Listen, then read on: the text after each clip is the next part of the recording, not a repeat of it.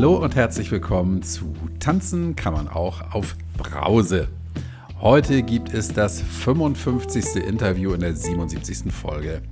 Das habe ich mit einem Mann geführt, nämlich mit Matthias. Ja, ja, es gibt tatsächlich noch Männer, die mal Alkohol getrunken haben, nicht nur Frauen.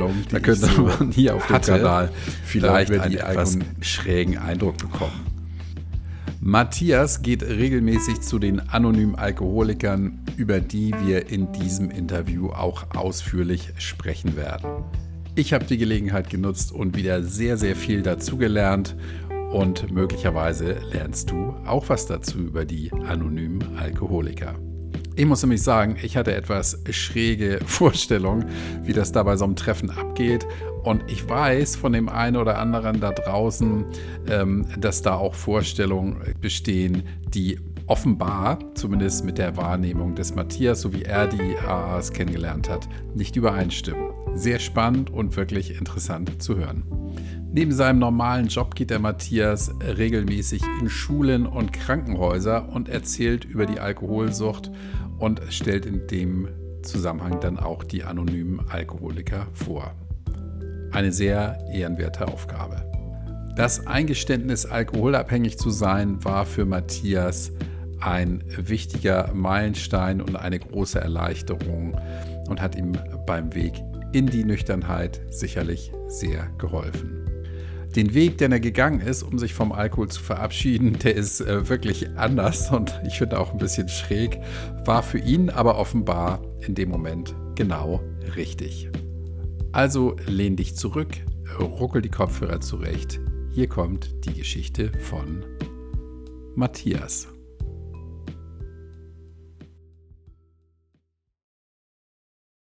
Guten Morgen, lieber Matthias.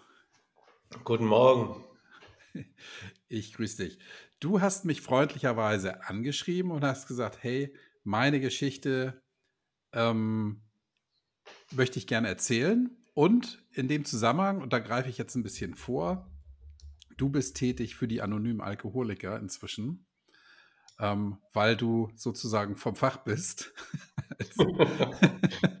Trinkprofi, ja. ähm, und äh, wir haben vereinbart, ich darf dir, ich darf dir alle Fragen stellen, die mir zu den anonymen Alkoholikern, zu denen ich selber keinen Kontakt hatte, habe. Und ich kenne ich kenn das nur vom Erzählen, aber ich darf dir alle Fragen stellen, die mir da in den Sinn kommen und die, die Vorbehalte vorbringen, die möglicherweise ja andere auch in meinem Podcast schon geäußert haben. Da werden wir drüber sprechen. Ja, gerne, Kai, danke. Wobei ich äh, sagen möchte, ich bin äh, nicht von AA oder ich vertrete nicht AA, sondern ich bin hier wirklich als Trinker, als Matthias. Und mhm. ich habe eben von einem Arzt die Selbsthilfegruppe empfohlen bekommen und fühle mich da auch zugehörig, aber ich bin äh, dort nicht angestellt oder mache keine Öffentlichkeitsarbeit, sondern äh, bin einfach der Selbsthilfegruppe zugehörig, mehr eigentlich nicht. Okay, verstehe. Aber äh, da greife ich jetzt nochmal wieder vor. Du, äh, du gehst ja damit, äh, du gehst ja in, in Schulen und Krankenhäuser und erzählst über die Krankheit oder über AA oder beides? Ja, das ist äh, so, dass die Schulen eigentlich verschiedene Selbsthilfegruppen anfragen und auch die Krankenhäuser sind bestrebt, verschiedenste Selbsthilfegruppen an einem Abend vorzustellen. Und ich gehe da natürlich einmal hin als Person und erzähle meine Lebensgeschichte. Aber da an dem Abend äh, eben AA vorgestellt wird, beantworte ich auch Fragen zu AA äh, kritisch oder ganz offen. Und so ein Info-Meeting in einer Schulklasse oder vor einer Ausbildungsklasse oder auf einer Entzugsstation ist natürlich eine Art Infoveranstaltung. Und äh, dementsprechend ist das hier aber auch ein Interview, wo es, um, um mich geht, um meine Trinkkarriere. Mhm. Und ich bin offen für alle Fragen. Gut. Kriegen ja, wir schon hin. genau. Erzähl mal ganz kurz ähm, was über dich. Wie alt bist du? Wie ist so deine, deine Situation? Ja, ich bin 44 Jahre alt. Ich bin eigentlich in einer ganz normalen Familie aufgewachsen Es gibt da oft den Begriff dysfunktional, würde ich mich so jetzt nicht bezeichnen, ganz bürgerlich, äh, auf dem Land aufgewachsen, zum Schluss nicht mehr in der Großstadt. Entschuldigung. Und äh, bin verheiratet, habe keine Kinder, habe dafür einen Hund, mit dem ich jeden Morgen rausgehe und habe inzwischen ein wirklich sehr zufriedenes und glückliches Leben ohne Alkohol. Cool. Seit wann trinkst du nicht mehr? Es ist seit September 2020. Mhm. Und wie kam es denn dazu, dass du, dass du dich heute als Alkoholiker bezeichnen musst? Ja, also ich sage sehr gerne Alkoholiker. Oh, ich bin ein trockener Alki. Ich äh, sehe das auch sehr sportlich und lache darüber. Äh, ich sehe da nichts Besonderes Ernstes dran, deshalb kann ich das auch sagen. Manche verwenden da ja andere Begriffe.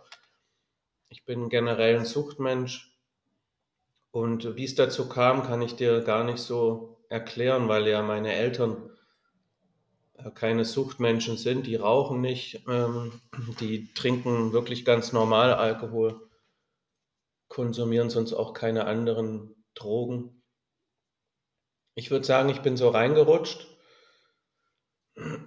Ich habe äh, in meinem Leben ein paar Sachen erlebt, die haben mir nicht gefallen. Ich wurde als Kind sehr gehänselt, zum Beispiel, oder sehr gemobbt, auch dementsprechend oft verprügelt, aber das ist, denke ich, jetzt mal gar nicht so was Besonderes.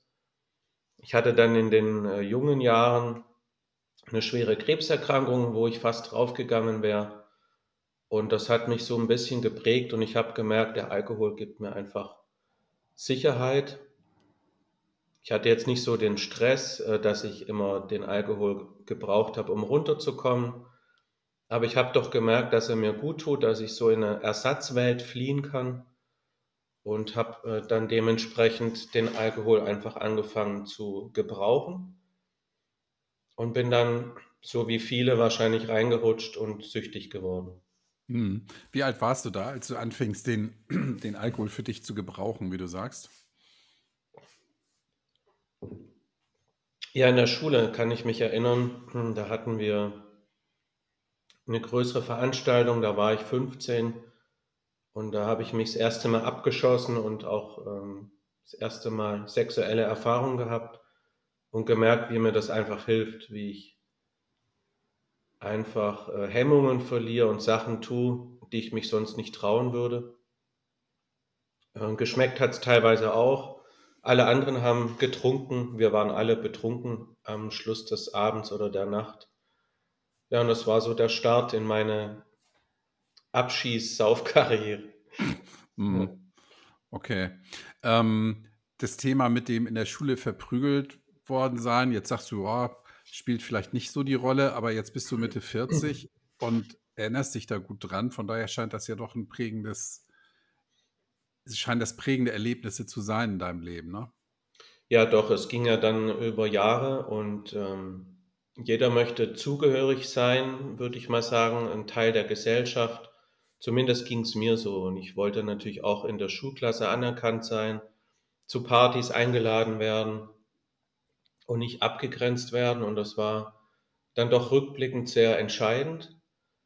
Ich hätte mich auch natürlich anders verhalten können. Ich muss ja nicht gleich Alkoholiker werden, um ähm, dann mich zugehörig zu fühlen, aber das war mein Weg, das war für mich die einfachste Möglichkeit. Alkohol ist überall erhältlich, auch für, für junge Leute. Mhm. Und von daher war das für mich der Weg der Wahl, ja. Äh, dazu zwei Fragen. Zum einen, ähm, als du dann getrunken hast, gehörtest du dann dazu? Nein, natürlich habe ich mir das nur eingebildet. Mhm. Ähm, es hat es nicht besser gemacht. Ähm, erst als ich aus der Schule draußen war und eine Ausbildung angefangen habe, da hat vermeintlich wohl der Alkohol mir mehr Selbstbewusstsein gegeben. Ich hatte komplett neue Freunde, und das mhm. ist so in meinem Kopf vielleicht passiert. Neue Ausbildung, neue Freunde, dann noch den Alkohol. Ähm, jetzt jetzt geht es mir gut. Ja. Und ähm, warum wurdest du in der Schule so gemobbt? Was, was war bei dir aus heutiger Sicht, warum warst du anders als die anderen Kinder? Das war zum einen der Wohnort. Wir sind so aufgewachsen auf einem Berg am Rande der Großstadt, äh, wo so ein sozialer Brennpunkt stattfand. Und auf dem anderen Hügel direkt nebendran, da wohnten die Wohlhabenden und Reichen. Und ich war so mittendrin, äh, sehr viele Familien mit Migrationshintergrund, die auch auf dieser Gesamtschule waren. Und das war äh, ganz normal, dass die, die aus dem Ghetto, aus, aus dem Hochhaus, die verprügelt haben, die aus der reichen Gegend kommen. Ähm, wir wurden abgezogen, die Uhr wurde geklaut und einfach verprügelt, vielleicht, mhm. wie das so die Jugendlichen machen oder die, die Halbstarken mit 13, 14, 15 vielleicht ein bisschen Neid dabei oder wir haben es uns abgeschaut von den älteren Geschwistern. Es war einfach eine schwierige Wohngegend und ich war mittendrin und wusste auch nicht, wo ich hingehöre, weil meine Eltern waren weder reich noch arm. Und ich wurde einfach verprügelt und gehänselt, also ohne vielleicht speziellen Hintergrund und auch hm. aus Unwissen, so Unwissenheit der, der anderen, die mich verprügelt haben. Furchtbar, ne? Ja, grausam, ja. So, so sind eigentlich nur Kinder und Betrunkene. Mhm. Ja. ja. Äh, ich habe kürzlich habe ich einen Film gesehen, ja, da, da ähm, das heißt, wenn du stirbst, zieht dein Leben an dir vorbei, sagen sie. Und da geht es darum, da wird ein Mädchen gemobbt. Und äh, die eine von, von dieser Mädchenklicke, die das Mädchen mobben, die erlebt den Tag immer wieder gleich. Wie bei täglich grüßt das Murmeltier. Mhm. Und eines Tages sagt sie zu ihren Freundin, äh, warum hassen wir sie nochmal? und alle so, äh, darum. so kann sich keiner daran erinnern, was eigentlich der Ursprung ja. dieses, dieser Geschichte war. Ja? Und das finde ich so gruselig. Ähm, und wie du sagst, ja, Kinder können da echt grausam sein oder auch ja, Heranwachsende, ne? Mhm. Das ist mhm. schlimm. Ja. Okay, also der Alkohol hat dir vermeintlich geholfen, dann auch beim Übergang zum, zum Erwachseneren werden dein Freundeskreis, dein neuer, hat der denn auch getrunken, so wie du, oder warst du da anders? Ich war vielleicht ähm, da schon relativ vorne weg und habe andere so angestachelt. Also ich war auf jeden Fall einer, der viel getrunken hat. Und ich habe mir dementsprechend dann auch die Freunde gesucht, die auch gerne trinken. Und ähm, ich war ganz normal dann äh, 17, 18, 19 Jahre alt ich glaube, da ist es normal, wenn man in einer Großstadt wohnt und feiern geht, dass man da nicht nur ein Glas trinkt, sondern sich äh, da auch gerne mal abschießt. Das war damals vielleicht sogar noch relativ spät. Das sehe ich heute schon bei ähm, fast schon Kindern. Ja, aber ich habe auf jeden Fall äh, immer durchgehalten bis zum Schluss und andere angestachelt und gesagt, komm, einer geht noch und ja. war bekannt bestimmt als einer, der auch dann viel verträgt. viel vertragen und die anderen dann noch einpeitschen, dass sie auch noch. ja. ja, und, und ich kann dir versprechen, jeder, der vom Dorf kommt, oder die, die meisten, die vom Dorf kommen, sagen ja, auf dem Dorf wird mehr gesoffen als in der Großstadt. Also das, das ist, kann sein, ja. ich das heißt, jetzt auf dem Dorf und klar, hier gibt es viel mehr so kleine Dorffeste und jeder ist in mhm. irgendeinem Verein oder bei der Feuerwehr und da gibt es genügend Le Gelegenheiten, sich auch ein hinter die Binde zu Genau. Da gibt es halt, gibt's halt andere Legitimationen als in der Großstadt möglicherweise. Ne? Also äh, Anlässe, ja. die man dann dafür äh, ranziehen kann, um zu sagen, so, heute muss ich aber trinken. Ich, also ich, eigentlich möchte ich ja gar nicht, aber ich muss. Ja, das genau. geht nicht anders. okay, und ähm, wann ist dir denn das erste Mal, Matthias, aufgefallen, dass das dein Trinkverhalten, dass das vielleicht nicht so ganz normal ist oder dass das möglicherweise auch ähm, gefährlich werden kann oder schon ist. Ja, so Stück für Stück. Ich erinnere mich noch an eine Situation auf einem Ausbildungsfest. Ich habe eine Ausbildung gemacht und da gab es einmal im Jahr dann in einem großen Veranstaltungshaus ähm, ja so eine Art Betriebsfeier kurz vor Weihnachten. Und da waren jetzt nicht viele wie ich äh, auf einer Damentoilette und haben dann da um 1 Uhr nachts Rambazamba gemacht. Äh, aber ich war dabei. Und äh, das war mir furchtbar peinlich. Und äh, also hinterher, an dem Abend natürlich nicht. Mhm. Und das war so ein einschneidendes Erlebnis, wo ich dachte, ähm, also es, es, ist nicht normal, ja. Und ja. ich hatte dann auch einen Autounfall, wo Gott sei Dank niemand was passiert ist, aber ich habe einfach mein Auto an die Wand gefahren und es war stark demoliert. Ähm, ich war damals gerade mal 18. Es sind schon immer Sachen passiert, wo ich dachte, das ist, das ist doch nicht normal.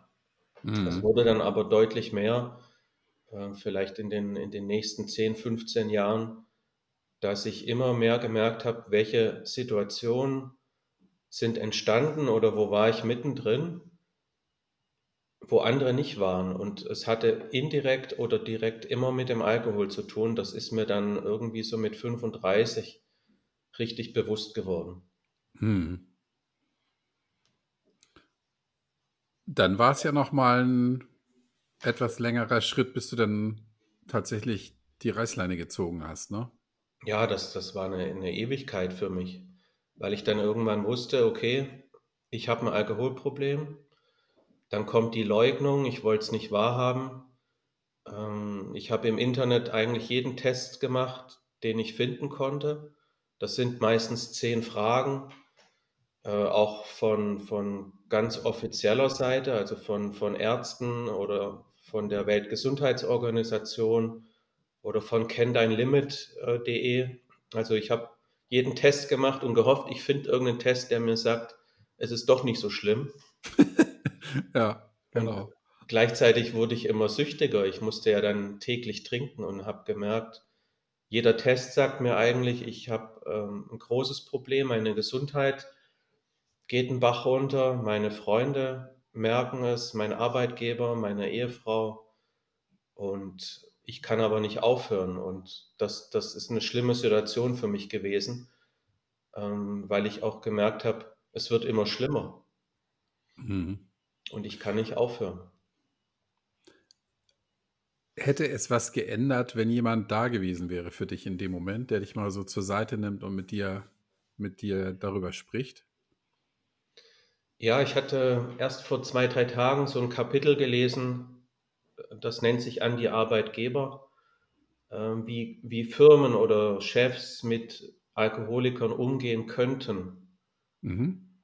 Ähm, und da dachte ich, hätte mir damals, 2017 war das, mein Chef nicht einfach äh, die fristlose Kündigung auf den Tisch gelegt, sondern mit mir gesprochen und mir den Ernst der Lage erklärt und gesagt, das ist jetzt die letzte Warnung, dann hätte ich vielleicht, vielleicht aber auch nicht, mich anders entschieden.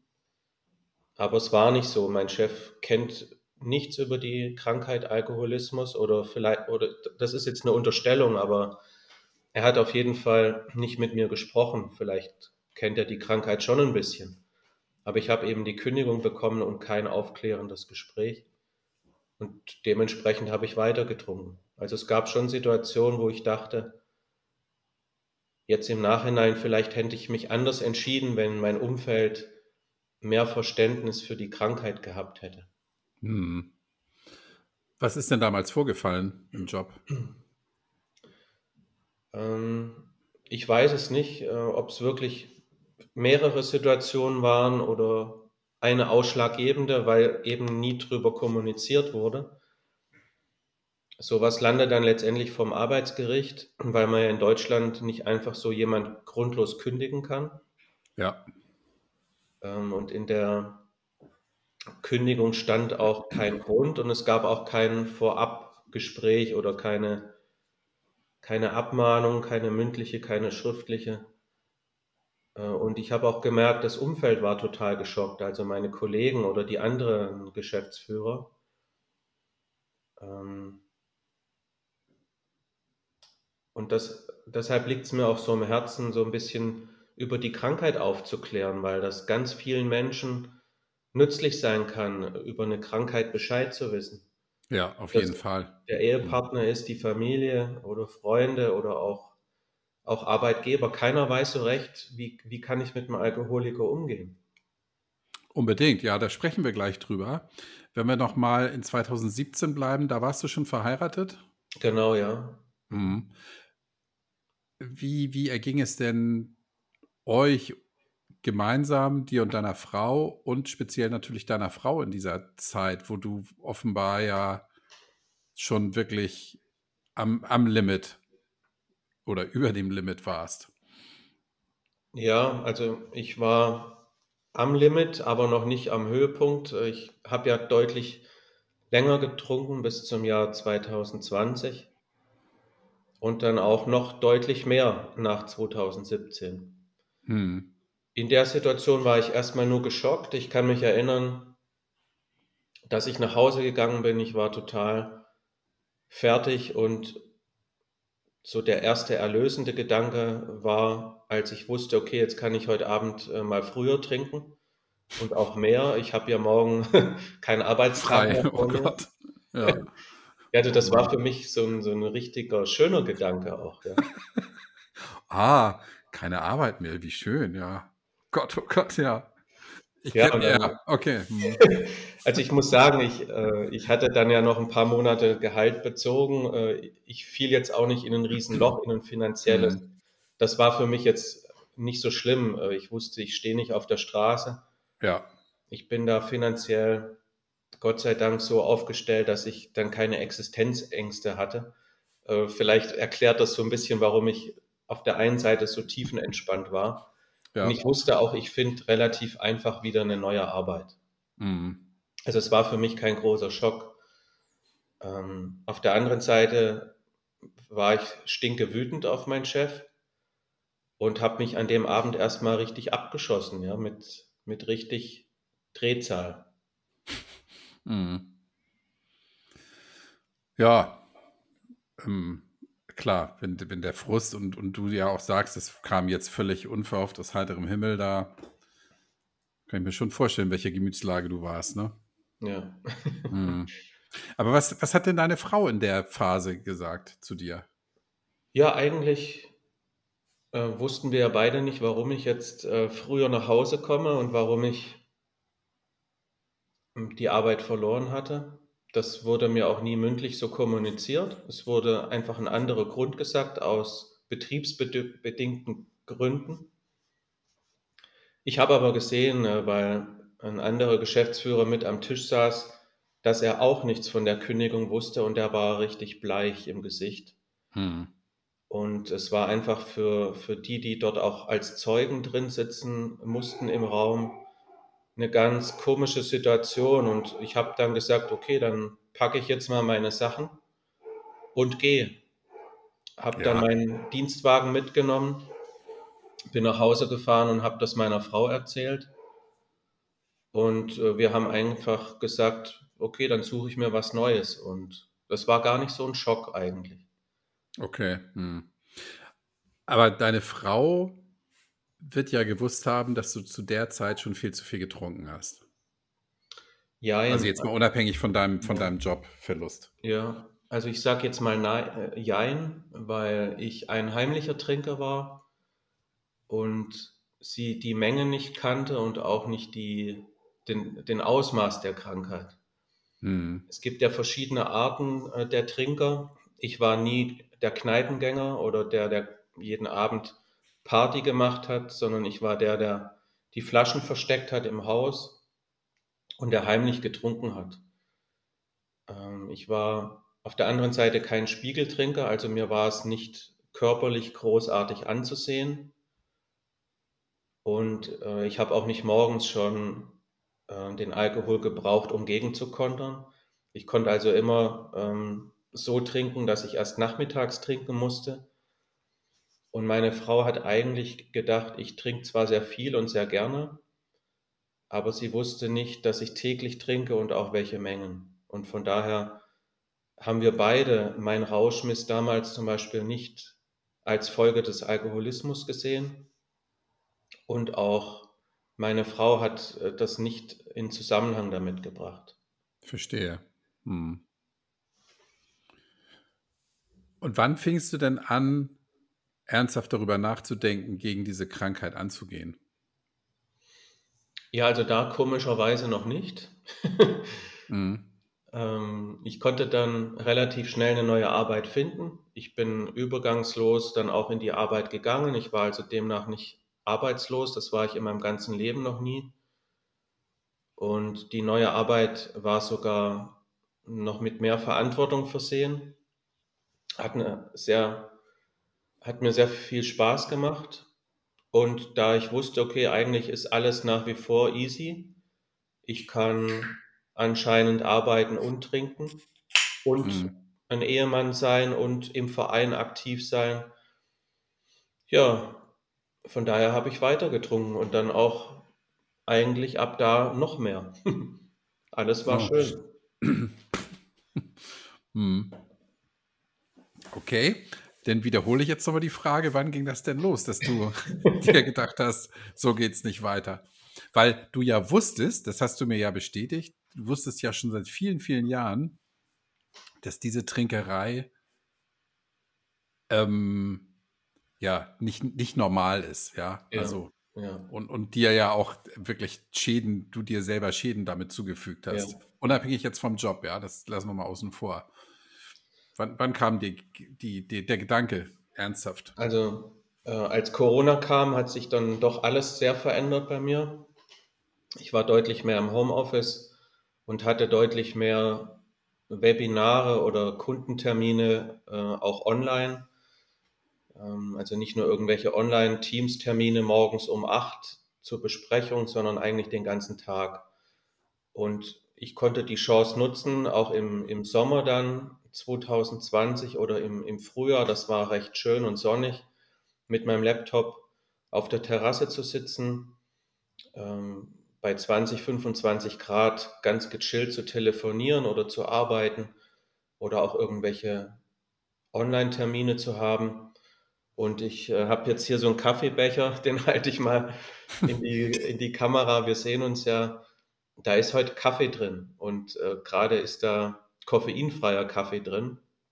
Und da war halt dann morgens um elf auch schon mal Weißwein drin oder auch mal ein Schnaps. Und das war so der Anfang vom Ende. Also Puh. Hm. Spätfrühjahr ähm, 2020 dann, als Corona anfing. Ja. Okay, da wusstest du, das ist jetzt nicht mehr lustig. Genau. Weil da Hm. war für mich so der innere Punkt überwunden. Für mich waren starke Alkoholiker immer die, die morgens gegenkontern müssen, damit die Hand wieder ruhiger ist oder der Puls runterkommt. Und das wusste ich. Also wenn ich mal morgens oder, oder mittags anfange zu trinken, weil meine Hand so zittert oder weil ich einfach Lust drauf habe oder weil ich einfach trinken kann und keiner sagt was dagegen, dann, dann bin ich wirklich starker Alkoholiker. Das hätte auch zur Folge, dass du bei den Tests, die du gemacht hast, auch den Punkt nochmal Ja. Minus hättest. Ne? Denn irgendwann hättest hätte du 10 von 10 wahrscheinlich. Dann hätte ich nur noch betrunken den ganzen Tag Auto fahren müssen, irgendwie meine Frau täglich verprügeln. Also dann wären alle zehn Punkte abgehakt gewesen. Ja, ja, oh Gott. Was hast du dann gemacht? ja dann habe ich weiter getrunken. Ähm, Mhm. und ich, ich habe es ausgenutzt, dass der Sommer so schön ist. Ich bin dann irgendwann mit dem Hund rausgegangen mittags. Es waren irgendwie 30 Grad. Und ich bin über die Wiese gelaufen, da wo ich auch heute Morgen gelaufen bin. Und Mhm. Plötzlich wurde mir ganz kalt, ich, ich hatte einen Schweißausbruch, ich, ich konnte kaum noch atmen, äh, die, die Arme wurden taub und ich dachte, ich habe jetzt einen, einen äh, Schlaganfall oder einen Herzinfarkt. Habe den Arzt angerufen äh, hier um die Ecke, habe gesagt, ich kann nicht mehr laufen, ich brauche einen Notarzt. Und er hat so ein paar Fragen gestellt, wohl zum Abklappern, ob ich einen Herzinfarkt habe oder nicht hat gesagt, ja, Sie können ja wohl noch laufen, dann kommen Sie schnell in die Praxis. Und ich habe es dann irgendwie geschafft, bin in der Praxis gelandet, hatte einen Puls von 220 Uh. und der Notarzt wurde gerufen. Ich kam auf die Intensivstation. Der Puls war bei 240 und das über zwei Stunden lang. Und dann, dann wusste ich, also ich, ich habe zu viel getrunken am Vorabend. Das, das war der Grund dieser Herzattacke und ich muss jetzt aufhören. Oh mein Gott. Puls von 240. Ja, das hat so einen Begriff, den habe ich hinterher im Internet äh, gefunden. Das nennt sich Holiday Attack oder Heart Attack oder Holiday Heart, wie auch immer. Äh, wenn junge Leute vielleicht zu Spring Break einfach so viel Schnaps trinken, bis sie umfallen oder am nächsten Tag das Herz sagt, ähm, bei x Promille und so und so viel Flaschen Schnaps, es wäre doch mal besser, nichts mehr zu trinken. Und so einen Anfall hatte ich einfach. Ja, Wahnsinn. Ich hätte, ich hätte gar nicht gedacht, dass, ein, dass der menschliche Körper 240 über eine längere Zeit überhaupt durchhält. Das ist ja irre. Ja. Es war schon beeindruckend. Äh, bei der Fahrt auf die Intensivstation hatte der Arzt da diesen Defi über mir und hat nur darauf gewartet, dass mein Herz einfach sagt und tschüss. Ja. Und das war für mich so einschneidendes Erlebnis, dass ich gesagt habe, äh, ich muss was ändern. Ja. Puh. Und wie, wie ging das denn los mit dem, mit der Veränderung? Ja, ich konnte mich nicht verändern. Also ich bin dann äh, am nächsten Tag nach Hause gelaufen vom Krankenhaus, 10, 12 Kilometer, habe nachgedacht und dachte, okay, eigentlich geht es mir schon wieder gut. Trinkst du einfach nicht mehr so viel. Und ich habe dann noch drei oder vier Monate weiter getrunken. Hm, okay. Ich war süchtig, Kai. Ja, ja, ja, ja. ja, ja, natürlich. Das ist, weißt du, es sagt sich ja so leicht, mh, hm, tolle Idee, dann nochmal weiter zu trinken, nachdem du eigentlich so eine Nahtoderfahrung schon hattest. Ja. Ähm, aber ja, natürlich, das ist die Sucht, verstehe ich.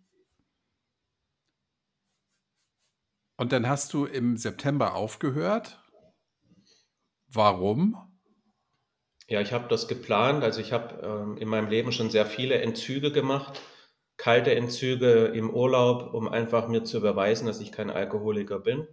Mhm. War rückblickend betrachtet auch ziemlich dumm und gefährlich, ähm, weil ich habe ja nicht nur ein Glas Alkohol getrunken, wo man eben so sagt, ich höre mal kurz auf, sondern ich hatte immer diese drei, vier, fünf Tage gemeinen Entzug mit mit äh, fast schon Halluzinationen. Ähm, ich konnte nicht schlafen, ich habe geschwitzt nachts, ähm, bin, bin schweißgebadet aufgewacht und war eine Woche ein Ekelpaket. Also ich habe bestimmt 30, 40 kalte Entzüge gemacht und ich wusste, was auf mich zukommt.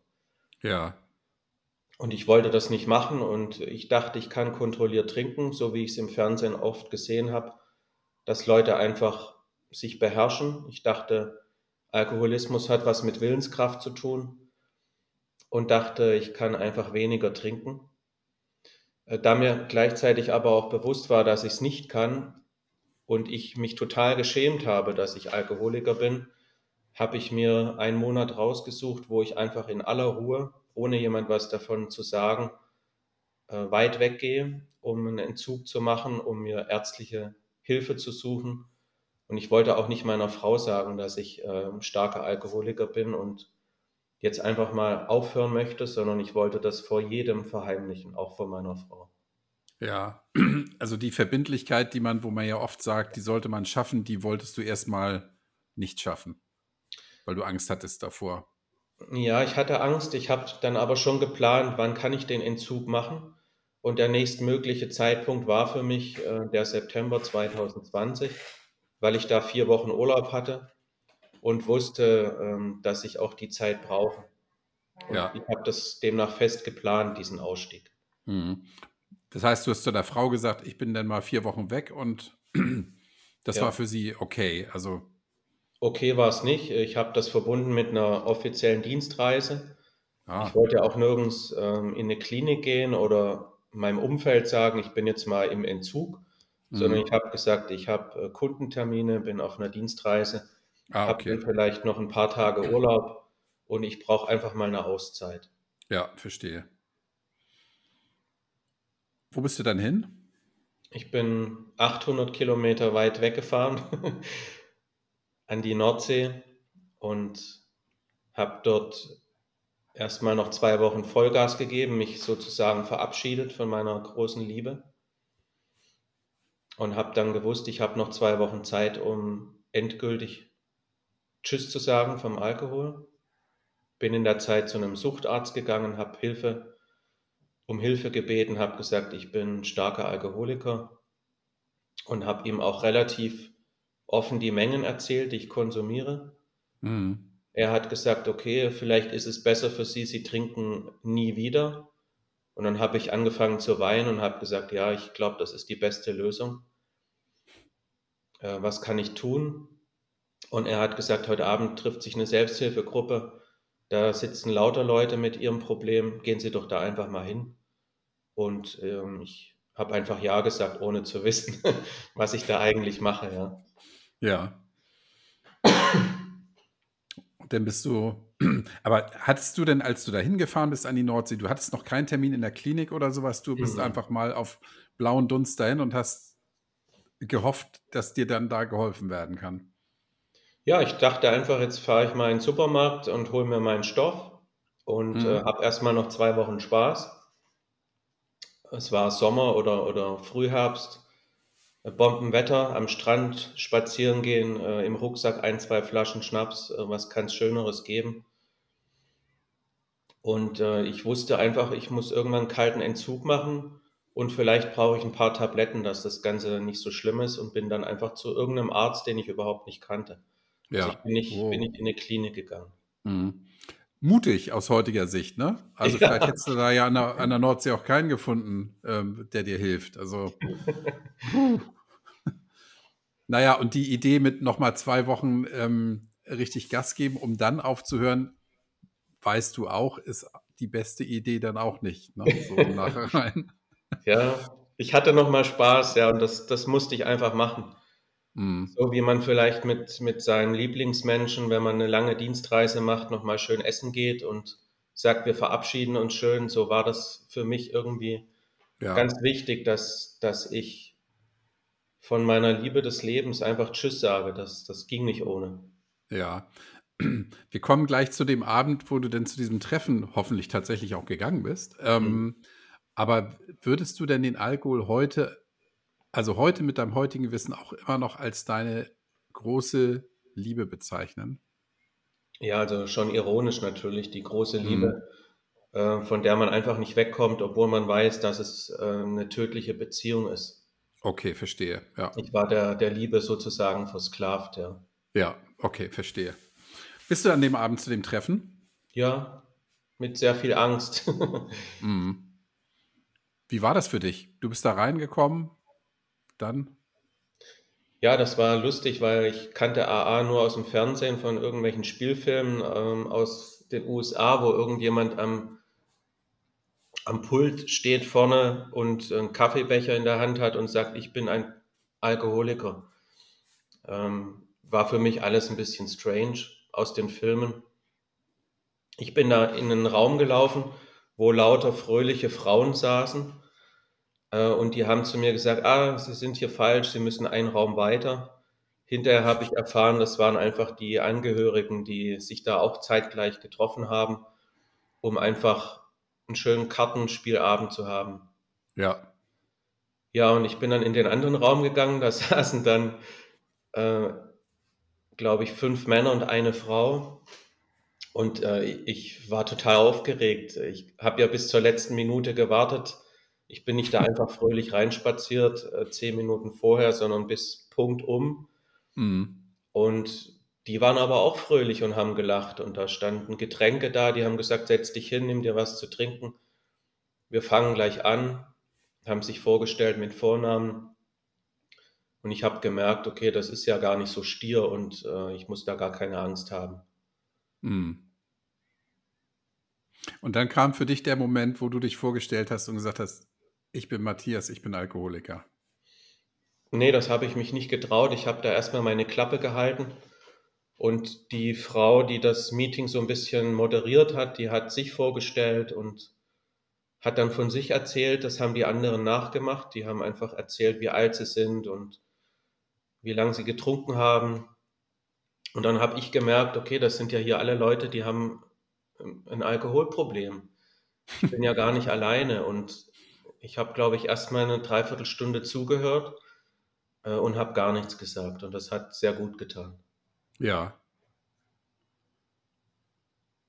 Und dann bist du, ähm, also du hast dich wohlgefühlt, weil du gemerkt hast, mit deinem Thema bist du nicht allein auf dieser Welt. Ja. Hm. Weil die Isolation für mich, die war jahrelang ganz schlimm. Ich, ich wusste nicht wirklich am Anfang, was mit mir los war. Und dann habe ich erkannt, ich bin Alkoholiker, konnte aber mit keinem drüber reden. Ähm, ich hatte auch schon mal ein gebrochenes Bein oder einen Blinddarmdurchbruch und konnte da mit jedem drüber reden. Ja? Wenn du einen Gips hast oder du läufst an Krücken, sagt jeder, ach du Armer, kann ich dir was helfen? Aber wenn man Alkoholiker ist, wüsste ich nicht, wo man hingehen kann, um einfach mal drüber zu reden. Das ist einfach für mich ein No-Go gewesen. Ja, verstehe. Hm. dann bist du, dann bist du also raus aus diesem Meeting, ohne dich selber geoutet zu haben.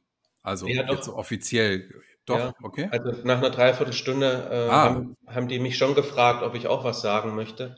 Mhm. Und dann habe ich mich vorgestellt, habe gesagt, ich glaube, ich habe ein Alkoholproblem, bin seit heute Morgen ähm, trocken, habe heute noch nichts getrunken und möchte ab sofort auch nichts mehr trinken.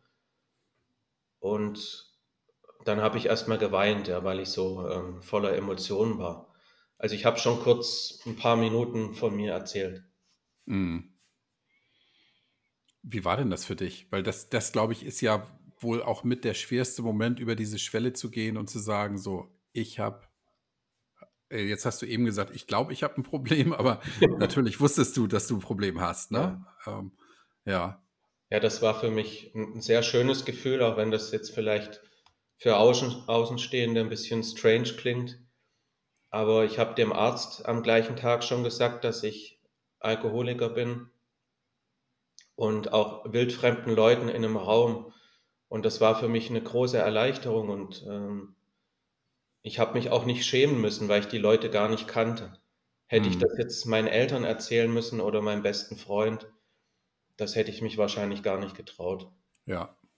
Aber sozusagen einem Profi, einem Suchtarzt oder anderen Alkoholikern, die, die einen sehr fröhlichen Eindruck gemacht haben auf mich, da war das irgendwie eine Erleichterung, ja. Ja, und auch diese Anonymität dann, die hat ja auch geholfen in dem Moment.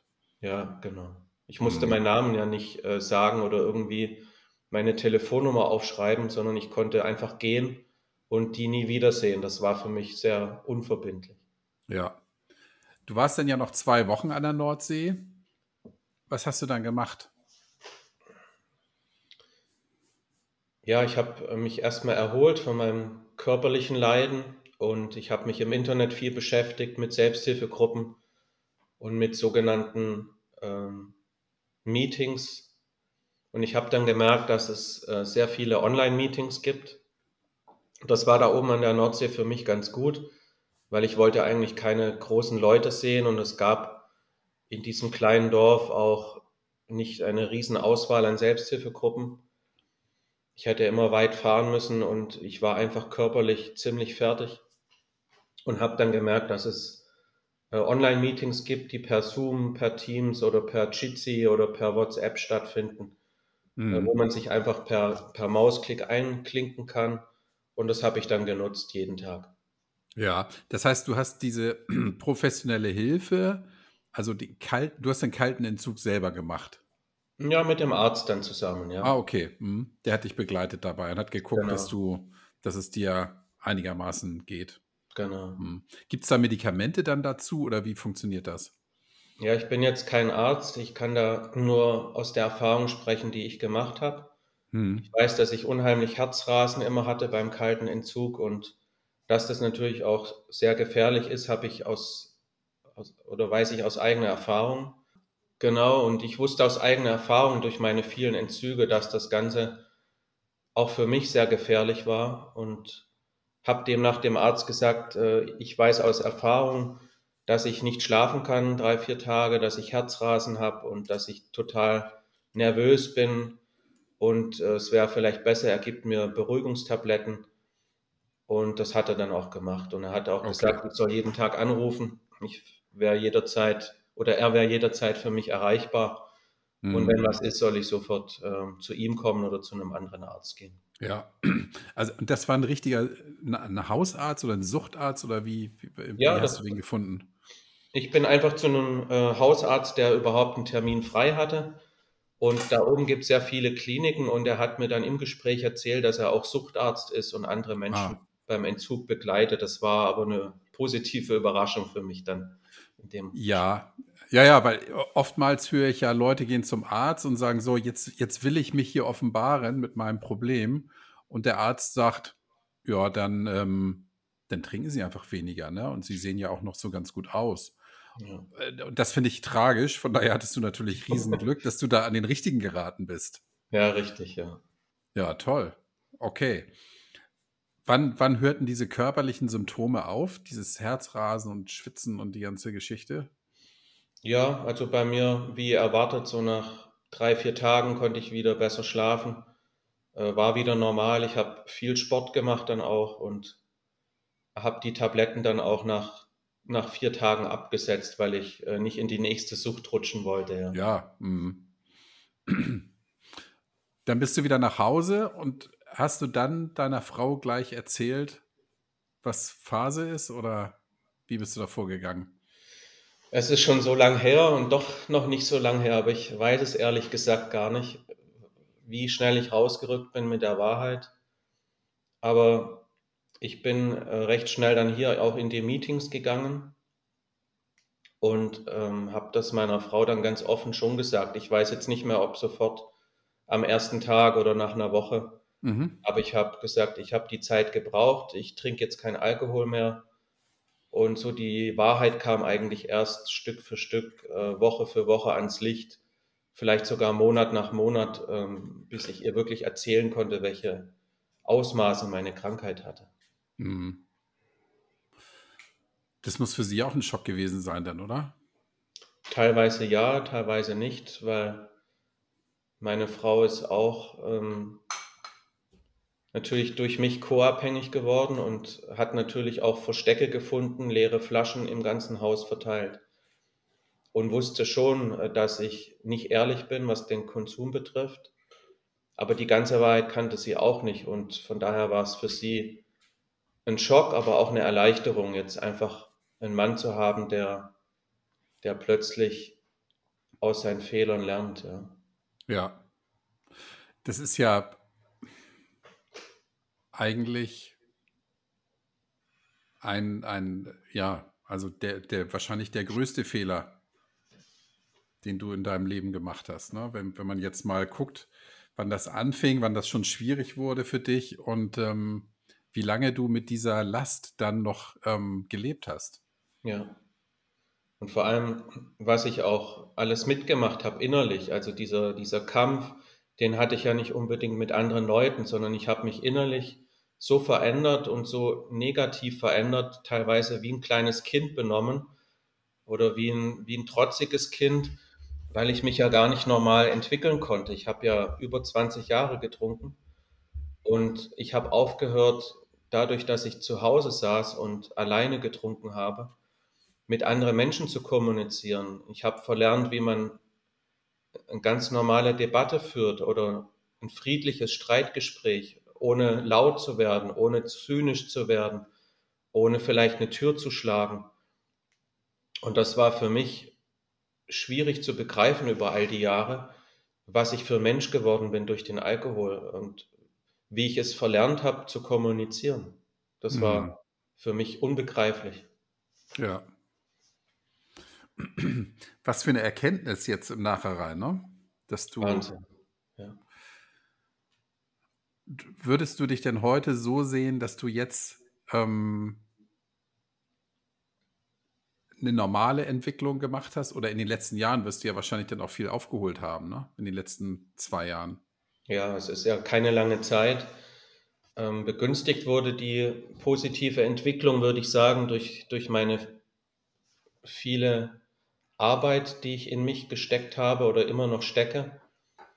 Ähm, ich, ich möchte das vergleichen mit der Trinkzeit davor. Ich habe äh, den ganzen Tag an Alkohol gedacht, viele Stunden am Tag auch getrunken. Und von morgens bis abends hat sich alles um den Alkohol gedreht. Und wenn ich jetzt sagen würde, ich bin jetzt einfach mal gesund, weil ich nichts mehr trinke, dann wäre das eine große Lüge. Äh, ich muss jetzt mich auch noch lange am Tag beschäftigen mit mir, meiner Krankheit und vor allem mit meiner Genesung. Und der Rat der allgemeinen äh, Mediziner, sich einfach eine Selbsthilfegruppe zu suchen, dem bin ich gefolgt und habe auch gemerkt, dass, dass es Selbsthilfegruppen gibt, wie jetzt AA, die aktiv ein Programm anbieten, was mir hilft, mein Leben sozusagen wieder zurückzugewinnen und so ein bisschen versuche ich aufzuarbeiten, was ich all die Jahre versäumt habe und gehe nach wie vor jeden Tag in ein Meeting und unterhalte mich mit, bitte, ja? Jeden Tag. Jeden Tag, ja. Ich habe jeden Tag getrunken und ja. ich, ich brauche jeden Tag meine Medizin, damit ich nicht wieder auf die Idee komme, irgendwie in alte Verhaltensmuster zu fallen. Ja. Okay. Und das ist, ähm, das Meeting findet bei dir in der Nähe statt oder gehst du denn zu verschiedenen Meetings oder wie, wie kann ich mir das vorstellen? Ja, also hier in unserer Gegend gab es kein Meeting. Das habe ich mit einer Freundin dann gegründet. Äh, aber das Meeting findet nur einmal die Woche statt. Mhm. Ähm, und seit Corona eigentlich gibt es stündlich ein Online-Meeting. Und ich habe demnach eine riesen Auswahl und die meisten Meetings, die ich besuche, sind eigentlich online und vielleicht höchstens zweimal die Woche gehe ich in ein reales Meeting, wo dann auch wirklich Leute in einem Raum sitzen. Verstehe. Mhm.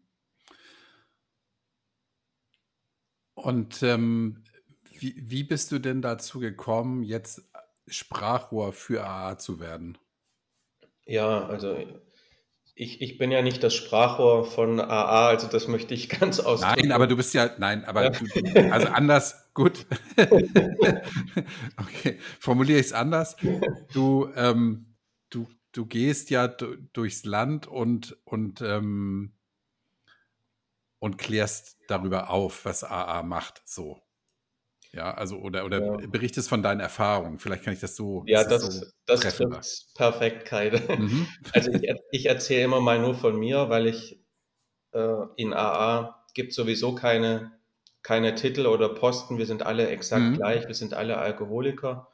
Und äh, von daher habe ich irgendwann für mich persönlich gemerkt, dass mir eine Selbsthilfegruppe sehr gut tut und ich war auch nie in einer anderen Selbsthilfegruppe. Ich habe also keinen Vergleich.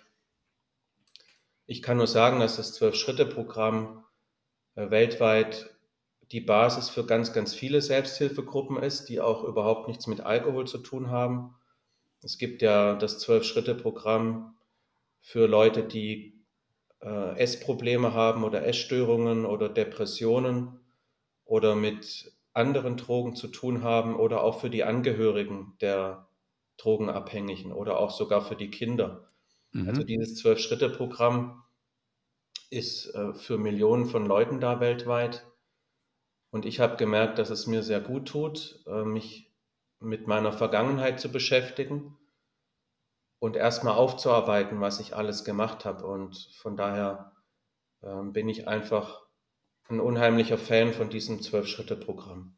Ja, jetzt hattest du vor ein paar Minuten gesagt, dass AA ein, ein richtiges Programm anbietet um, um wieder in das Leben zurückzufinden. Ja. Was, was, was ist das für ein Programm? Ja, also ich habe davon auch erstmal im Internet erfahren. Ähm, ich habe das einfach mal gegoogelt, Zwölf-Schritte-Programm, anonymer Alkoholiker.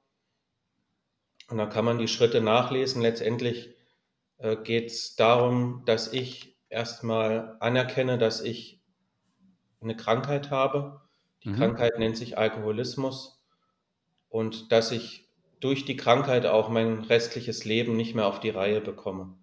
Und das musste ich wirklich anerkennen und ich musste es verstehen, dass der Alkohol für mich persönlich die Wurzel allen Übels ist und dass ich durch den Alkoholismus und die Krankheit mich so isoliert habe, dass ich, wie ich schon erzählt habe, nicht mehr richtig am Leben teilnehmen konnte.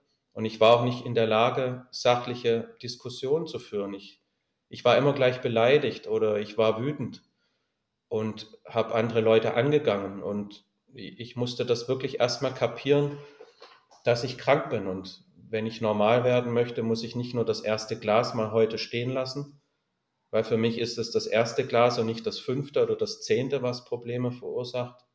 Hm. Und ich muss einfach versuchen, dann mit meiner Vergangenheit ein bisschen aufzuräumen. Ja. ja. Also mit, mit Programm meint, meintest du eben dieses Zwölf-Punkte-Programm. Ja, richtig. Von ja. AA, ja. Ähm, da sind wir jetzt im Thema, in, in diesem Zwölf-Punkte-Programm. Ich habe es jetzt nicht mehr ganz vor Augen, es ist lange her, dass ich das mal gelesen habe. Da geht es ja auch darum, dass man sich einer höheren Macht, ähm, kann ich sagen, unterwirft oder, oder ähm, unterstellt oder wie, wie, wie kann man das richtig formulieren? Ich, ich habe es jetzt nicht vor Augen, ich muss mal eben gucken. Ja, ähm, du hast da schon recht, es wird im Programm generell von einer höheren Macht gesprochen. Vielleicht darf ich was vorweg schicken.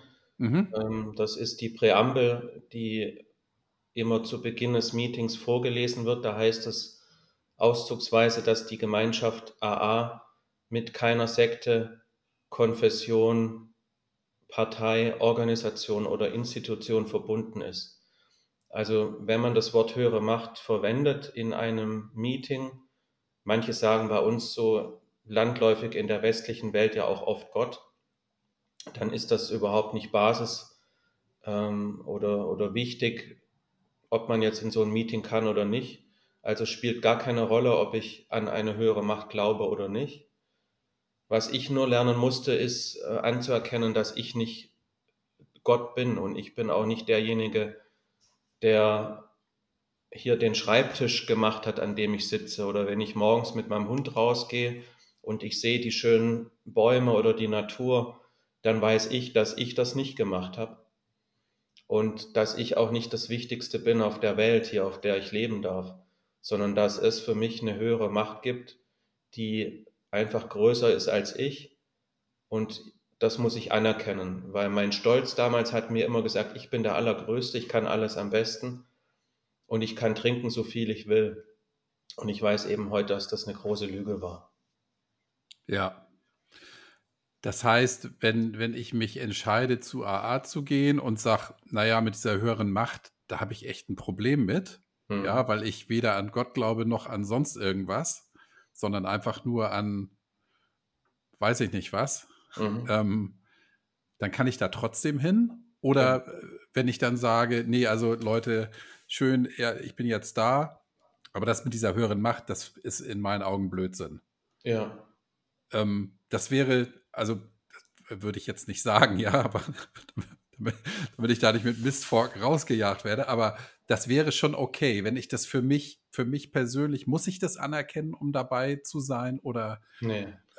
Der, der einzige oder die einzige Voraussetzung, dass man in ein Meeting geht, ist, der Wunsch zu haben, mit dem Trinken aufzuhören. Das heißt, ich habe auch schon Leute gesehen, die mit ihrem Getränk ins Meeting kamen oder die betrunken im Meeting saßen und gesagt haben, ich möchte aufhören. Also das langt schon. Da kommt ja. keiner und sagt, du darfst hier nicht rein, geh bitte raus. Verstehe. Und der, der Wunsch sozusagen, gesund zu werden, hängt für mich persönlich damit zusammen, anzuerkennen, dass ich es nicht alleine kann. Das heißt, wenn die Ärzte sagen, es ist einfacher mit einer Selbsthilfegruppe langfristig trocken und glücklich zu sein, dann ist das für mich persönlich schon die Anerkennung, ich schaffe es nicht alleine und die Selbsthilfegruppe an sich ist für mich schon die höhere Macht, weil das ist meine Gemeinschaft oder meine Gruppe, die hilft mir trocken zu bleiben, weil ich es alleine nicht krieg, auf die Reihe kriege. Ja. ja, schön formuliert. Kann ich nachvollziehen. Genau, also der Wunsch und natürlich davor steht nochmal die eigene Erkenntnis, dass man wirklich ein Problem hat. Ja, ähm, das, das lerne ich ja auch immer wieder, dass es ganz, ganz wichtig ist, du kannst jemandem nur helfen, ja. wenn er selber anerkennt, dass er ein ernstes Problem hat. Ja. Ähm, aber natürlich, wenn jemand zum Arzt geht, dann, dann hat er das möglicherweise anerkannt, aber vielleicht gibt es ja auch Leute, die sagen, naja, also eigentlich will ich aufhören mit dem Trinken, aber so ein richtiges Problem habe ich ja gar nicht. Ich glaube, mit, mit der Einstellung funktioniert das dann auch nicht so richtig. Ne? Mag ich jetzt nicht beurteilen. Also Ähm, bei mir hat es zumindest nicht funktioniert. Mhm. Und ich habe jemand in der Familie, der auch konsumiert und der hat den Wunsch manchmal, aber manchmal konsumiert er auch noch sehr gerne. Aber auch so jemand ist willkommen, weil es ja auch sein kann, dass man einfach noch nicht so weit ist. Es muss ja nicht jeder auch schwer krank werden, die Arbeit verlieren oder auch sterben an, an Drogen, sondern man kann ja auch vielleicht in ein Meeting gehen und sich das mal anhören, wie andere ein schönes Leben haben und davon erzählen und sagen, okay, ich will eigentlich auch das schöne Leben haben. Ich höre jetzt einfach mal auf zu konsumieren. Man kann den Wunsch ja auch entwickeln. Ja, verstehe ich. Wie stelle ich mir so ein Meeting vor? Also, komm da rein, die Präambel wird vorgelesen und ähm, wird dann einfach lustig drauf losgeplaudert oder erzählen da die Mitglieder, die was erzählen oder die, die Teilnehmer. Mitglieder mhm. sind es ja nicht, weil es ja kein Verein ist. Genau. Also die, die Besucher. Ähm, erzähl mal, wie geht das? Ja, ich durfte mittlerweile schon sehr, sehr viele Meetings besuchen und da gibt es ähm, wie in einem Blumenstrauß die verschiedensten Blumen äh, und Meetingarten. Es gibt so dieses klassische Meeting, was vielleicht eine Stunde geht oder anderthalb Stunden, wo man einfach das erzählen kann, was einem gerade auf dem Herzen liegt. Ähm, in manchen Meetings gibt es vielleicht auch so ein bisschen Spielregeln, dass man ähm, zum Beispiel ein Thema hat oder dass am Anfang irgendwas vorgelesen wird oder jemand darf eine Frage stellen und sagen, das beschäftigt mich heute, können wir uns darüber unterhalten. Es gibt auch Meetings, wo man äh, jemand hat, der vielleicht 10, 15 Minuten lang seine Lebensgeschichte erzählt oder so eine Art Thema vorgibt, wo dann jeder dazu äh, was sagen kann. Also da gibt es die unterschiedlichsten Arten und Weisen von einem Meeting. Hm. Ist das zeitlich irgendwie befristet, so ein Meeting, dass man sagt, so 90 Minuten, 60 Minuten? Ja, also viele Meetings, die ich kenne, die dauern so eine Stunde oder anderthalb. Und wenn da jemand dann nicht noch äh, Saufdruck hat oder ein großes Problem, dann wird sich auch meistens an die Zeit gehalten, ja. Ja. Und so ein, ich, ich kann mir vorstellen, beziehungsweise ich habe auch schon von einigen gehört, dieser, dieser Schritt über die Schwelle zu so einem Meeting. Also wirklich so, ich stelle mir das immer so vor, vorne ein Schild, heute AA-Meeting. So, ist da so eine offene Tür, guckst du da so rein und denkst, ja, gehe ich da jetzt rein oder nicht? So, ich glaube, dieser Schritt über die Schwelle, der ist ja. ähm, möglicherweise ja auch lebensverändernd, aber glaube ich wirklich sehr, sehr schwer für viele. Wie ist das beim Online-Meeting? Da klinke ich mich einfach ein und höre erstmal zu. Ja. Ja, der, der Schritt war für mich ja auch unglaublich schwierig. Ich hatte mhm. richtig Angst, da reinzugehen, ja. Und dann sind es ja auch oft Räume, die irgendwo angemietet sind oder die man kostenlos bekommt, vielleicht in irgendeiner Kirchengemeinde oder in irgendeinem Raum von der Stadt. Und natürlich hängt oft ein Schild draußen, damit die Leute wissen, wo es ist. und so ein Schild hängt natürlich hier bei mir äh, in meinem Büro nicht oder im Wohnzimmer. Und ich bin deshalb auch die ersten Wochen ganz, ganz oft in Online-Meetings, weil es da diese diese Türschwelle nicht gibt. Ich habe ja. mich anders genannt. Ich habe die Kamera ausgehabt. Ich kam teilweise später rein, um nicht zu stören oder ich hatte einfach das Gefühl, ich störe vielleicht. Und ich bin auch oft einfach früher wieder aus dem virtuellen Meetingraum raus. Und keiner hat gewusst, wer war ich, weil keiner mich gesehen hat. Ich habe mich Max Mustermann genannt einmal Vielleicht fanden das manche lustig, aber es hat mhm. mich keiner gefragt, ob das wirklich mein Name ist oder nicht. Und ich hatte demnach an, auch keine Angst haben müssen, ja.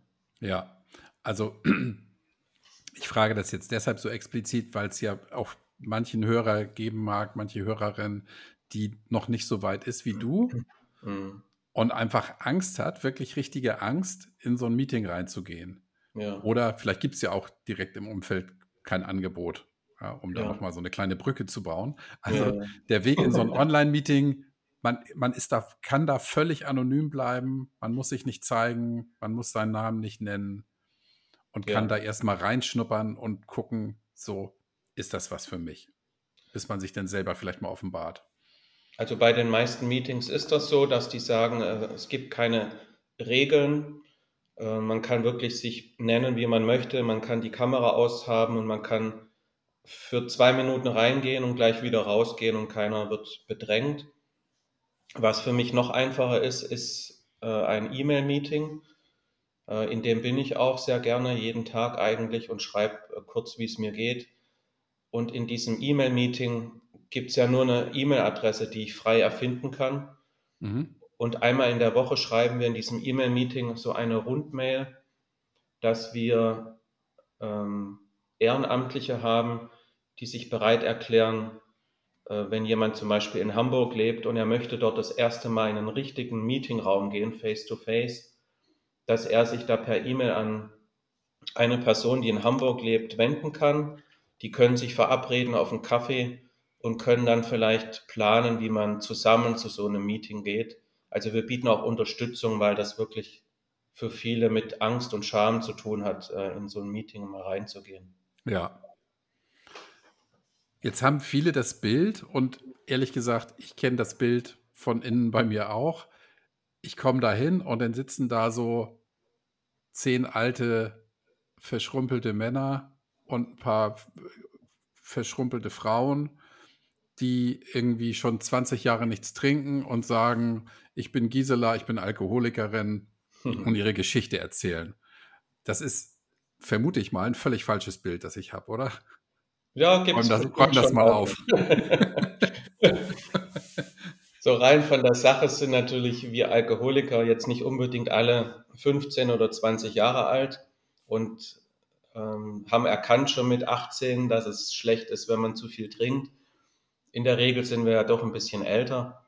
Mhm. Aber ich äh, finde doch in der Großstadt, in Berlin, in Frankfurt oder auch online äh, Themenmeetings für junge Leute, weil es immer mehr junge Leute gibt ähm, und die, die, die Tendenz sehe ich ja auch bei uns durch die vielen Podcasts und durch die vor allem auch jüngeren Frauen, die in den Medien ganz offen damit kommunizieren.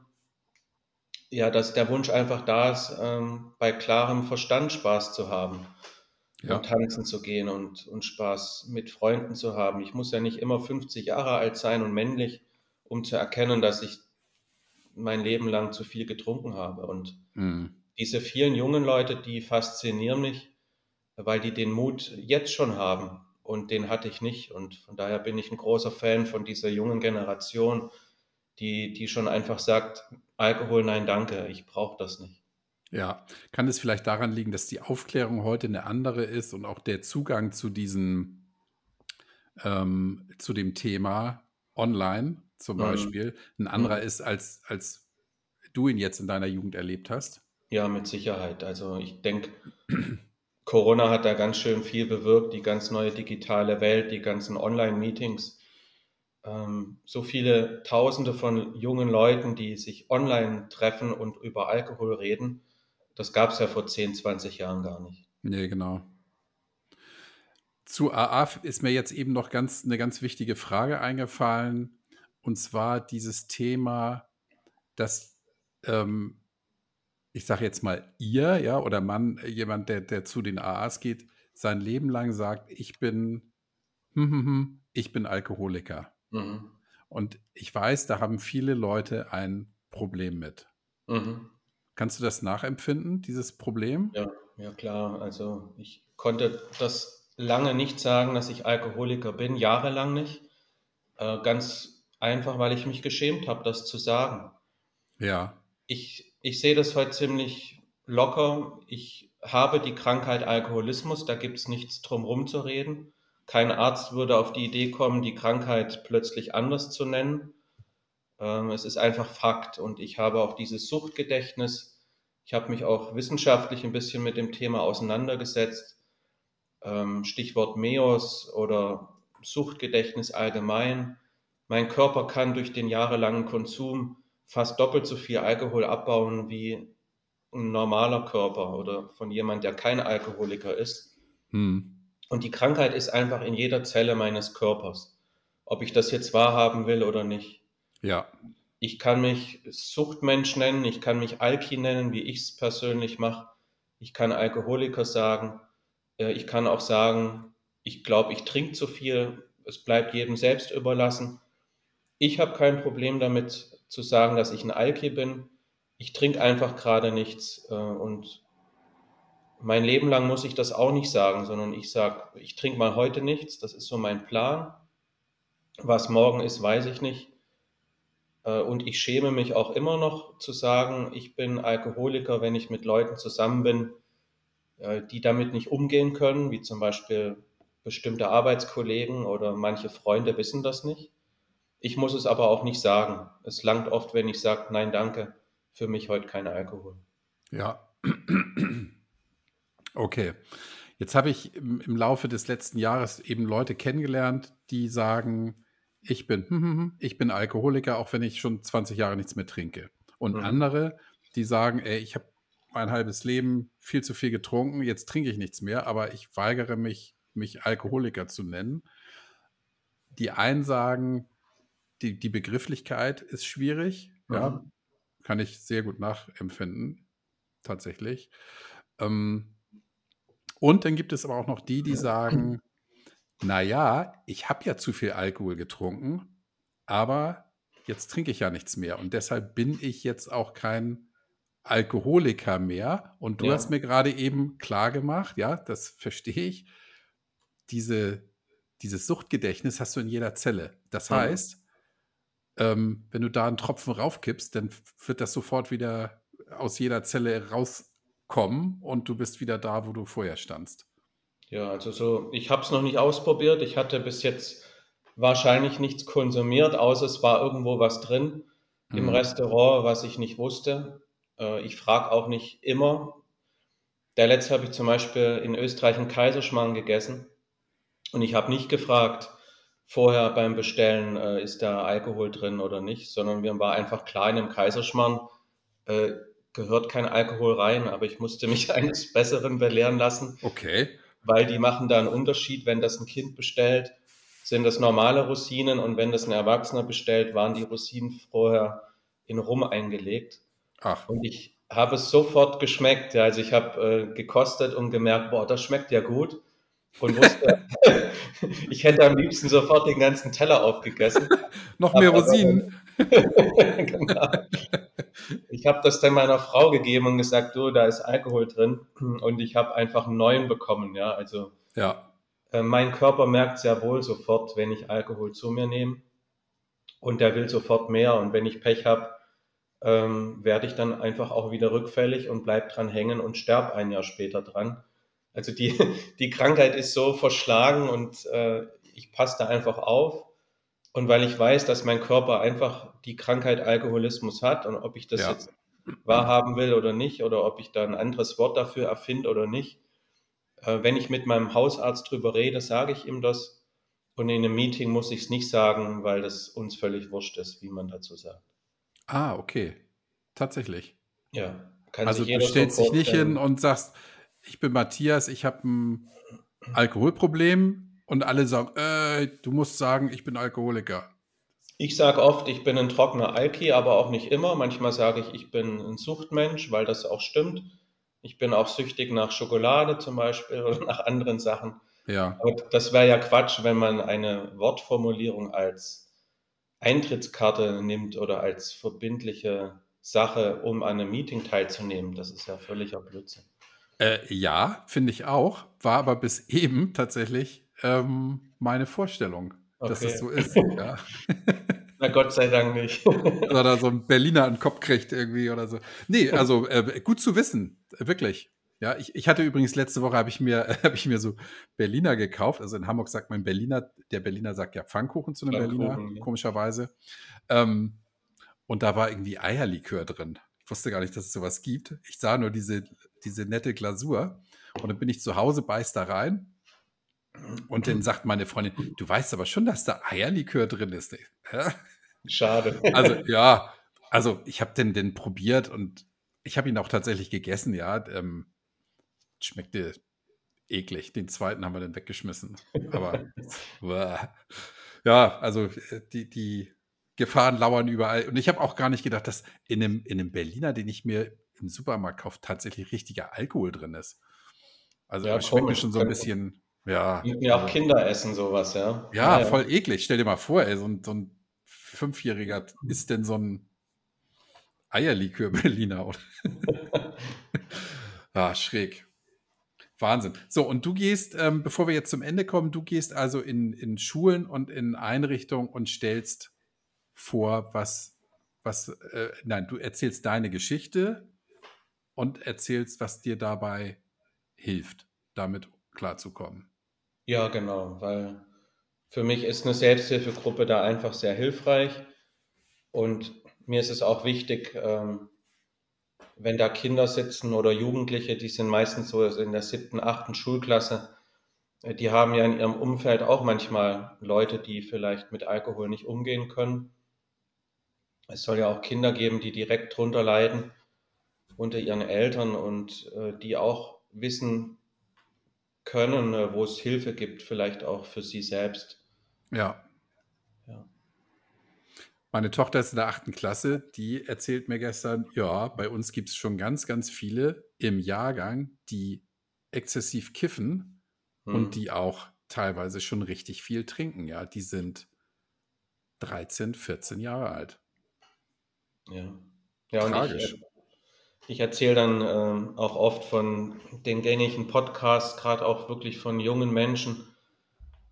Oft sind es ja Frauen bei uns in Deutschland, die da Vorreiter sind und erzähle, hört da euch das mal an. Das ist wirklich toll zu sagen, wie man heute sagen kann, ich esse kein Fleisch oder ich bin Veganerin oder Zigaretten, nein, danke. Und ihr könnt auch voller Stolz sagen, ich trinke nichts oder ich steige bei dir nicht ins Auto, wenn du was getrunken hast. Ähm, die jungen Leute sind heute so selbstbewusst und das denen zu vermitteln, das macht mir unheimlich Spaß, dass das geht, dass es wirklich schön ist, wenn man sagen kann, ich, ich muss nicht mitmachen bei allem, was vielleicht der Freundeskreis so macht gerade. Ja, ja, sehr schön. Ich möchte jetzt von dir nochmal wissen, ähm, die anonymen Alkoholiker, was, was für eine Struktur hat diese Jetzt weiß ich schon nicht mal, was ich sage. Organisation oder Selbsthilfegruppe. Diese Selbsthilfegruppe, ja. Ja, im Prinzip ähm, kenne ich ja AA erst seit knapp über zwei Jahren mhm. und fühle mich da sehr wohl und ich weiß, dass wir alle gleich sind. Wir haben einfach alle den Wunsch, mit dem Trinken aufzuhören. Es gibt bei uns keine Regeln, man muss nichts unterschreiben. Ich finde es auch sympathisch, dass wir keiner Institution oder Kirche angehören, sondern dass wir alle gleichgestellt sind und ich kann kommen und gehen, wann ich will. Äh, ich muss nichts bezahlen und kann ab morgen sagen, ich will nichts mehr mit den AAs zu tun haben und keiner wird mich anrufen. Also das ist eine ziemlich unverbindliche Sache. Und mir gefällt, dass wir auch sagen, wir trinken heute nichts. Was morgen ist, ist ein neuer Tag. Wir sagen auch nie wieder Alkohol, weil das habe ich früher gesagt und es hat nie geklappt. Und dass es einfach weltweit so viele Millionen Leute gibt, die, die aktiv in diesem Programm arbeiten oder eben auch nicht, sondern einfach die Selbsthilfegruppe als, als Erfolg sehen und da einfach einmal die Woche hingehen oder seltener oder öfter. Wir haben keine Spielregeln und das das mochte ich als Alkoholiker nicht, als Nasser. Ich mochte keine Spielregeln. Ich mochte nicht, wenn mein Chef sagt, du musst. Äh, deshalb habe ich ja getrunken, weil ich nichts müssen wollte. und mhm. heute äh, in der Selbsthilfegruppe sagt keiner zu mir, du musst. Und das empfinde ich als Freiheit. Ja. Kann ich, kann ich sehr gut verstehen. Und ich sehe gerade, ich bin ja auf der Seite anonyme-alkoholiker.de. Ja, ich habe den Wunsch, nicht mehr zu trinken. 8 bis 21 Uhr gibt es eine Telefonnummer, schnelle Hilfe per E-Mail, gibt es ein Erste-Hilfe-Team. Dann kann man gucken, wo ist das nächste Meeting. Dann kann man sich, was ich vielleicht vorher hätte machen können, ich möchte mehr über die anonymen Alkoholiker wissen. äh, ja, oder steht ja gar nichts. Nein, natürlich. Also das, ähm, genau. Keine Sekte, Konfession, Partei, Organisation finde ich, finde ich großartig. Und ähm, vielleicht hilft ja diese Podcast-Folge auch da, äh, dabei, den Blick nochmal so ein bisschen in die Richtung zu lenken oder überhaupt in Richtung Selbsthilfegruppe, ja, ob es jetzt die anonymen Alkoholiker sind genau. oder irgendein anderes Angebot. Präsenz, ja. Ich kannte das früher immer nur, du musst da hingehen und ja, dann habe ich immer so gedacht, also ja, das Schild an der Tür, das ist das eine, aber ich habe auch draußen so gedacht, so, so ein großes Straßenschild, da geht's zu den schweren Alkoholikern. ähm, und alle gucken mich an, Fernsehen, Presse, alles dabei.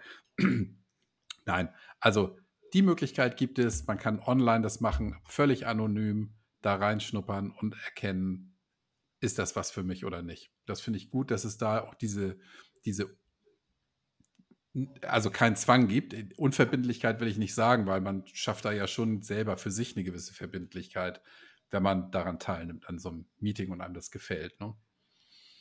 Ja, also du hast das gut zusammengefasst. Alle Selbsthilfegruppen, die es gibt, leisten da einen super Beitrag. Und überall kann ich im Prinzip reingehen und gleich wieder aufstehen und rausgehen. Ich glaube nicht, dass man irgendwo festgehalten wird. Wir wollen ja alle nur helfen, ja. Ja, ist halt, man unterschreibt nicht wie beim Mobilfunkvertrag für zwei Jahre oder bei McFit für einen Monat, ja, sondern du gehst da hin und guckst, ist das was für mich, bleibe ich oder gehe ich wieder. Das finde ja. ich einfach gut und das sollte, sollte auch genutzt werden, ja. Ganz toll. Matthias, wen möchtest du denn grüßen? Ja, alle die, die vielleicht noch trinken und überlegen, ob sie ein Problem haben oder nicht setzt euch gern damit auseinander und sucht Hilfe. Und für mich ist die beste Hilfe eine Selbsthilfegruppe, weil da sitzen die Vollprofis. Der Arzt mag das studiert haben und kennt das wahrscheinlich nur theoretisch. Aber ich möchte euch wirklich ermuntern, ähm, das Leben ist so schön, trocken und nüchtern. Und ich genieße es und kann nur empfehlen, probiert es mal aus mit einer Selbsthilfegruppe. Es ist wirklich genial und macht richtig Spaß. Die Klasse. Leute möchte ich grüßen. Danke. Wünsche ich dir alles, alles Gute, lieber Matthias. Äh, weiterhin viel Erfolg auf deinem weiteren Weg in der Nüchternheit. Und ähm, auch äh, danke dafür, dass du deine Geschichte hier erzählt hast und auch in Schulen, Krankenhäusern und so weiter erzählst und ähm, den Leuten ein wandelndes Mahnmal sein kannst und auch ähm, Stützpfeiler und Wegweiser, wie man es besser machen kann in der Zukunft. Vielen Dank dafür. Danke, Kai, auch für deine wertvolle Arbeit. Danke. Tschüss. Ciao.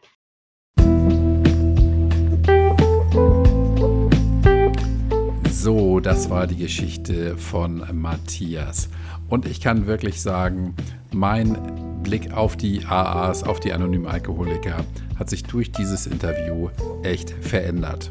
Ich bin auch ganz froh, ähm, dass ich mal tatsächlich von jemandem, der sich damit auskennt, erfahren habe, wie es bei solchen Treffen abgeht. Natürlich, jede Gruppe ist anders, das sagt ja auch Matthias, aber ich bin ganz fest davon überzeugt, dass nach diesem Gespräch vielleicht du oder du oder du drüber nachdenken solltest, mal zu einem solchen Treffen zu gehen, wenn du ein Problem mit Alkohol hast oder hattest. Ich kann mir nämlich sehr gut vorstellen, dass auch, wenn man den Alkohol schon abgelegt hat, da noch viel zu besprechen ist. Und wo kann man es besser tun als in einer Runde von Gleichgesinnten? Runde ist das nächste Stichwort. Die Anna hat mir ja letztes Mal den Tipp gegeben, richte dir doch ein Konto ein bei buymeacoffee.com. Dann können dir äh, Hörer, die dankbar sind, einen Kaffee ausgeben. Das habe ich auch getan und Anna, danke dir. Du bist meine erste Spenderin. Du hast mir einen ganzen Rutsch Kaffee ausgegeben. Vielen Dank dafür. Und ich verspreche, jeder, der mir ein oder mehrere Kaffee ausgibt, wird hier namentlich genannt, es sei denn, er oder sie möchte das nicht. Den Link findest du in den Show Notes.